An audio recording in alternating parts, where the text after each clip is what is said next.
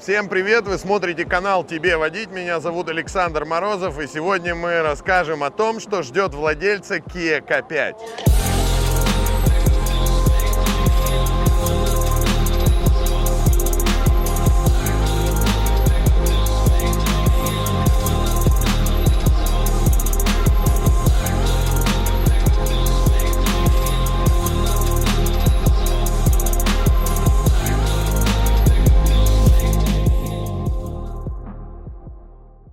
Начнем с того, что этот автомобиль полюбили в нашей стране, как говорится, за красивые глазки. Глазки-то, может, и красивые, но светодиодная оптика на эту машину, каждая стоит по 75 тысяч рублей. Задние фонари, между прочим, по 70. Поэтому, если путем нехитрых исчислений вы плюсуете всю сумму, получается, что чисто на оптике вы возите на кузове этого автомобиля, ну, подержанный Hyundai, прикиньте. Я честно смотрю на радиаторную решетку, понимаю, сколько пальцев мойщики должны оставить, чтобы каждое вот это звено промыть и чтобы не было грязи. Приходится либо бесконтактно обливать кучей химии, либо, я не знаю, погибать на мойке целыми днями, отмывая эту машину. Машина низкая, передний свес очень длинный, поэтому в городских условиях на плохих улицах надо снижать скорость до минимума. Но в обвесе GT Line выглядит прямо ничего, я вас уверяю. Вообще, мне кажется, этот автомобиль готовился к выпуску. И единственный, кто оказался готовым полностью, это дизайнер. Именно благодаря ему он пользуется таким спросом. Дизайн классный, и диски классно сделаны, но только эти диски очуметь сколько стоят. И если вы покупаете К5, берите сразу комплект секреток, иначе ваша машина желанная добыча для вора. Теперь, что касается вообще самого кузова. Основные нарекания на этот автомобиль – это ЛКП. К сожалению, у корейцев лакокраска – это вообще больная тема. Слой такой тоненький, что любая веточка, камушек и так далее, любой пескоструй приводит в дальнейшем к полной окраске автомобилей. Царапины на темном автомобиле появляются моментально. И это касается всего, включая даже мойки. А вот что касается кузова, вот посмотрите, да, спортивный лифтбэк представительского класса. Нифига подобного. Как ты открываешься, мать родная? Эй! Только с ручечки. Где ты? Оба-на! Если вы думали, что сразу все как у лифтбека откроется и перед вами будет большой проем для загрузки, я вам покажу у ежика глазки. Выглядят они примерно вот так. Короче, ребята, если вы планировали загрузить что-то в К5, знайте, там большая переборка между задними сиденьями и багажником, плюс ко всему еще и арка, и в этот металлический маленький проем, ну в лучшем случае один сноуборд, там комплект лыж засунуть получится. Загрузить даже детский велосипед или большую коляску – реальная проблема. Почему-то неровный пол. Зачем надо было делать неровный пол в багажнике? Для кого вы это делали? Что нельзя было запаску нормально, что ли, утопить туда? Коврики, кстати, под копятую, именно вот с такими неровностями, тоже стоят какую-то фиговую тучу денег. Погнали разбираться дальше. Еще один минус, кроме лакокраски, который указывают часто пользователи, это вибрирующий на скорости в 150 км в час капот. Я согласен, это острое ощущение, и кому-то такого адреналина не хватало. Но, ребята, он реально вибрирует. Он легкий достаточно, тоненький, но при этом вызывает вопрос, почему именно так щеколда расположена. Вроде бы типа основательно, но вокруг пластиковый кожух доверия не вызывает. Ну и сами согласитесь, ощущение от летающего капота в панорамную крышу ну как-то совсем не возбуждает, становится, мягко говоря, очково. Следующая лажа с К5, и почему я, собственно, говорил, что дизайнер единственный, кто подготовился к выходу этой модели, а инженеры с технологами, по-моему, курили что-то на даче, подогреваемое стекло, при том по всей площади, как бы предусматривает нами с вами, что оно будет все греться. Опять же вспоминаем глазки у ежика. Нет, у К5 не греется 15 сантиметров снизу, ну и примерно сантиметров 7 сверху. Вы мне объясните, товарищи корейцы, вы для чего это сделали? Чтоб я один хрен выходил и щетки отряхивал. Здесь карточкой тер. Мне для чего представительский класс автомобилей из Кореи? Чтобы я вот так, как обезьяна, прыгал возле машины, что ли? Щетки стеклоочистителя родные. Ну, прямо полный шлак. Приходится менять на нормальные. А чтобы поменять, надо дворники вывести в сервисное положение. Так они не поднимутся. Кстати, как и у большинства современных автомобилей. Короче, вот это, я считаю, просто топ из минусов. Ну как можно было это не продумать? Вроде типа все с подогревом, а нет, дулю. Сел на водительское сиденье. Тут, кстати, есть механизм с запоминанием. То есть удобно, ты нажал, электрический привод сиденья отвел, а руль-то не поднял. И если ты вылезаешь, коленом постоянно задеваешь. Но как работает этот привод, ребята? Этот нежный, сексуальный пук. Это не я. И не моя попа по кожаной обивке. Это привод так работает. Чувствуете, да? Ну luxury, ну luxury сегментом сразу попахивает, да? Ай, этим звуком можно наслаждаться. Мне кажется, э, так рождаются бегемоты.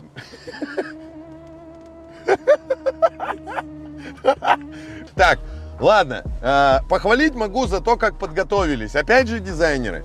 Если дерево выглядит, ну, реально как дерево, да, постарались хоть как-то скомпоновать, сделали большое мультимедиа, но разделили, конечно, по своей старой корейской привычке, ладно, фиг с ним. Очень неплох механизм раскладывания пассажирского кресла, прям можно в удобную позу женщину разложить, все как положено.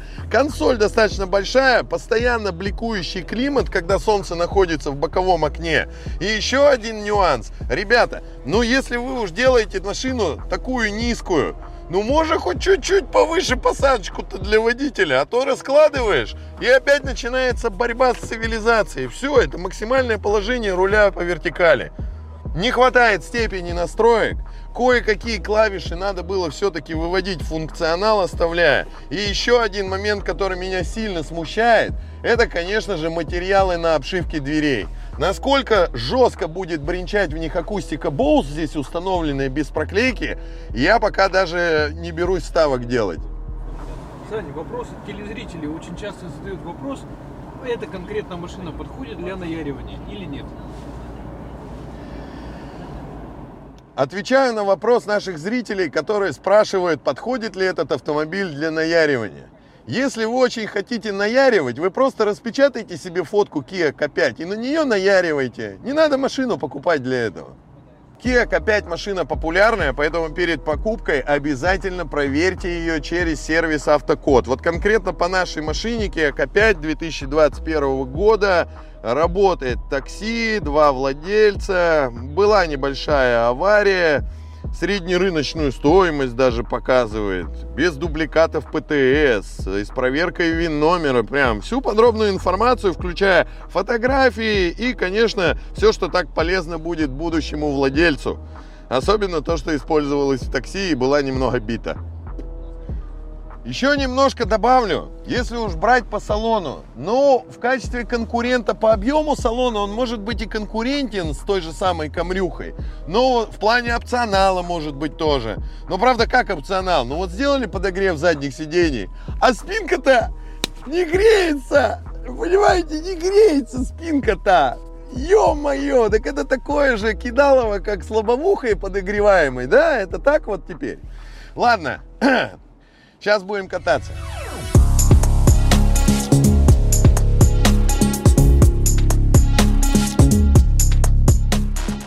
Так, ребята, по поводу К5, которую мы сегодня катаем. Ну, во-первых, это самая такая по мотору простая тема.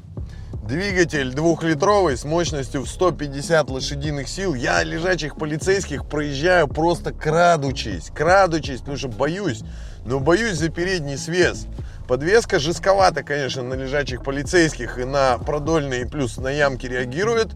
Но при этом сказать, что она была какая-то супер некомфортная, не могу. А вот по поводу шумоизоляции, точно вам скажу, этот автомобиль оставляет желать лучшего. Да, к сожалению, Факт есть факт. Проклеивать эту машину придется, притом придется проклеивать в первую очередь колесные арки и низ автомобиля, а уже потом нужно будет проклеивать двери. Вы бы видели, ребята, сколько я в интернете нашел видосов, где взрослые мужики извращенно занимаются любовью, скажем так, с пластиком в этих автомобилях. И еще один нюанс, который меня, честно говоря, смутил, да, это, конечно, габариты автомобиля. Садишься, вроде бы перед тобой представительского класса машина, а внутри салон как будто не особо большой, кучу места скрадывают пластиковые детали, еще что-то. Управляется нормально, но не везде предсказуемо. Тормоза не такие жесткие, как хотелось бы, и не выдерживают больших нагрузок. Также нашел жалобы на то, что тормозные диски долго не живут при серьезной эксплуатации.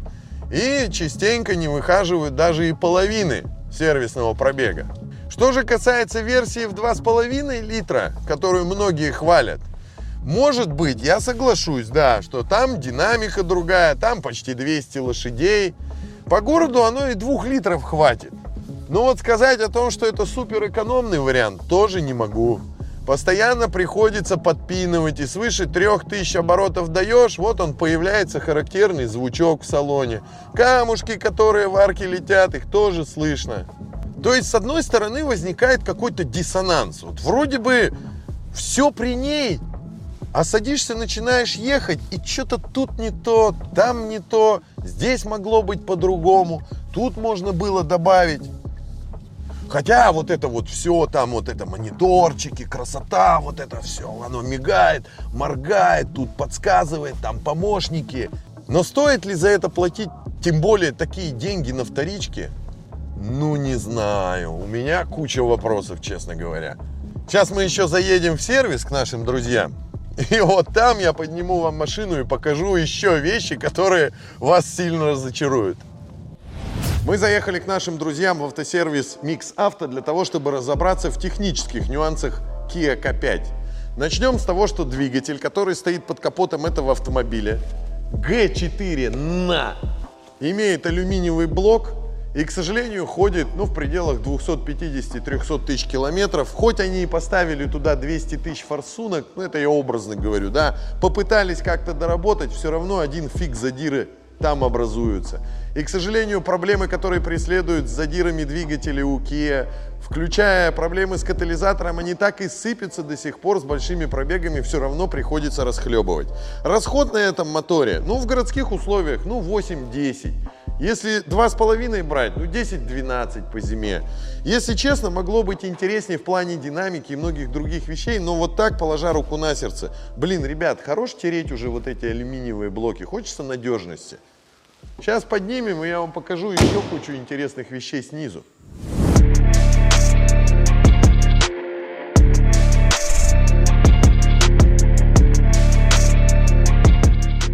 Куча интересных открытий ждет, когда смотришь на К5 снизу. Ну, во-первых, глушитель один, хотя сопло 2 сзади, а по факту это просто обманки, ребята.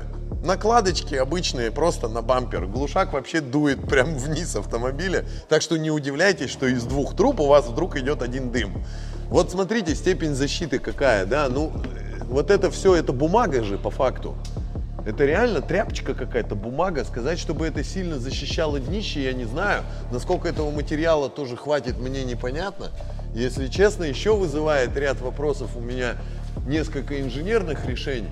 Ну, например, вот рулевая рейка, я не знаю, получится снять отсюда или нет – но сам по себе крепеж рулевой рейки на какой-то такой хитрый материал, очень похож на сплав с алюминием. Странное решение для российских дорог и жестких условий эксплуатации. Сколько рейка проживет, я, честно говоря, пока даже не прогнозирую.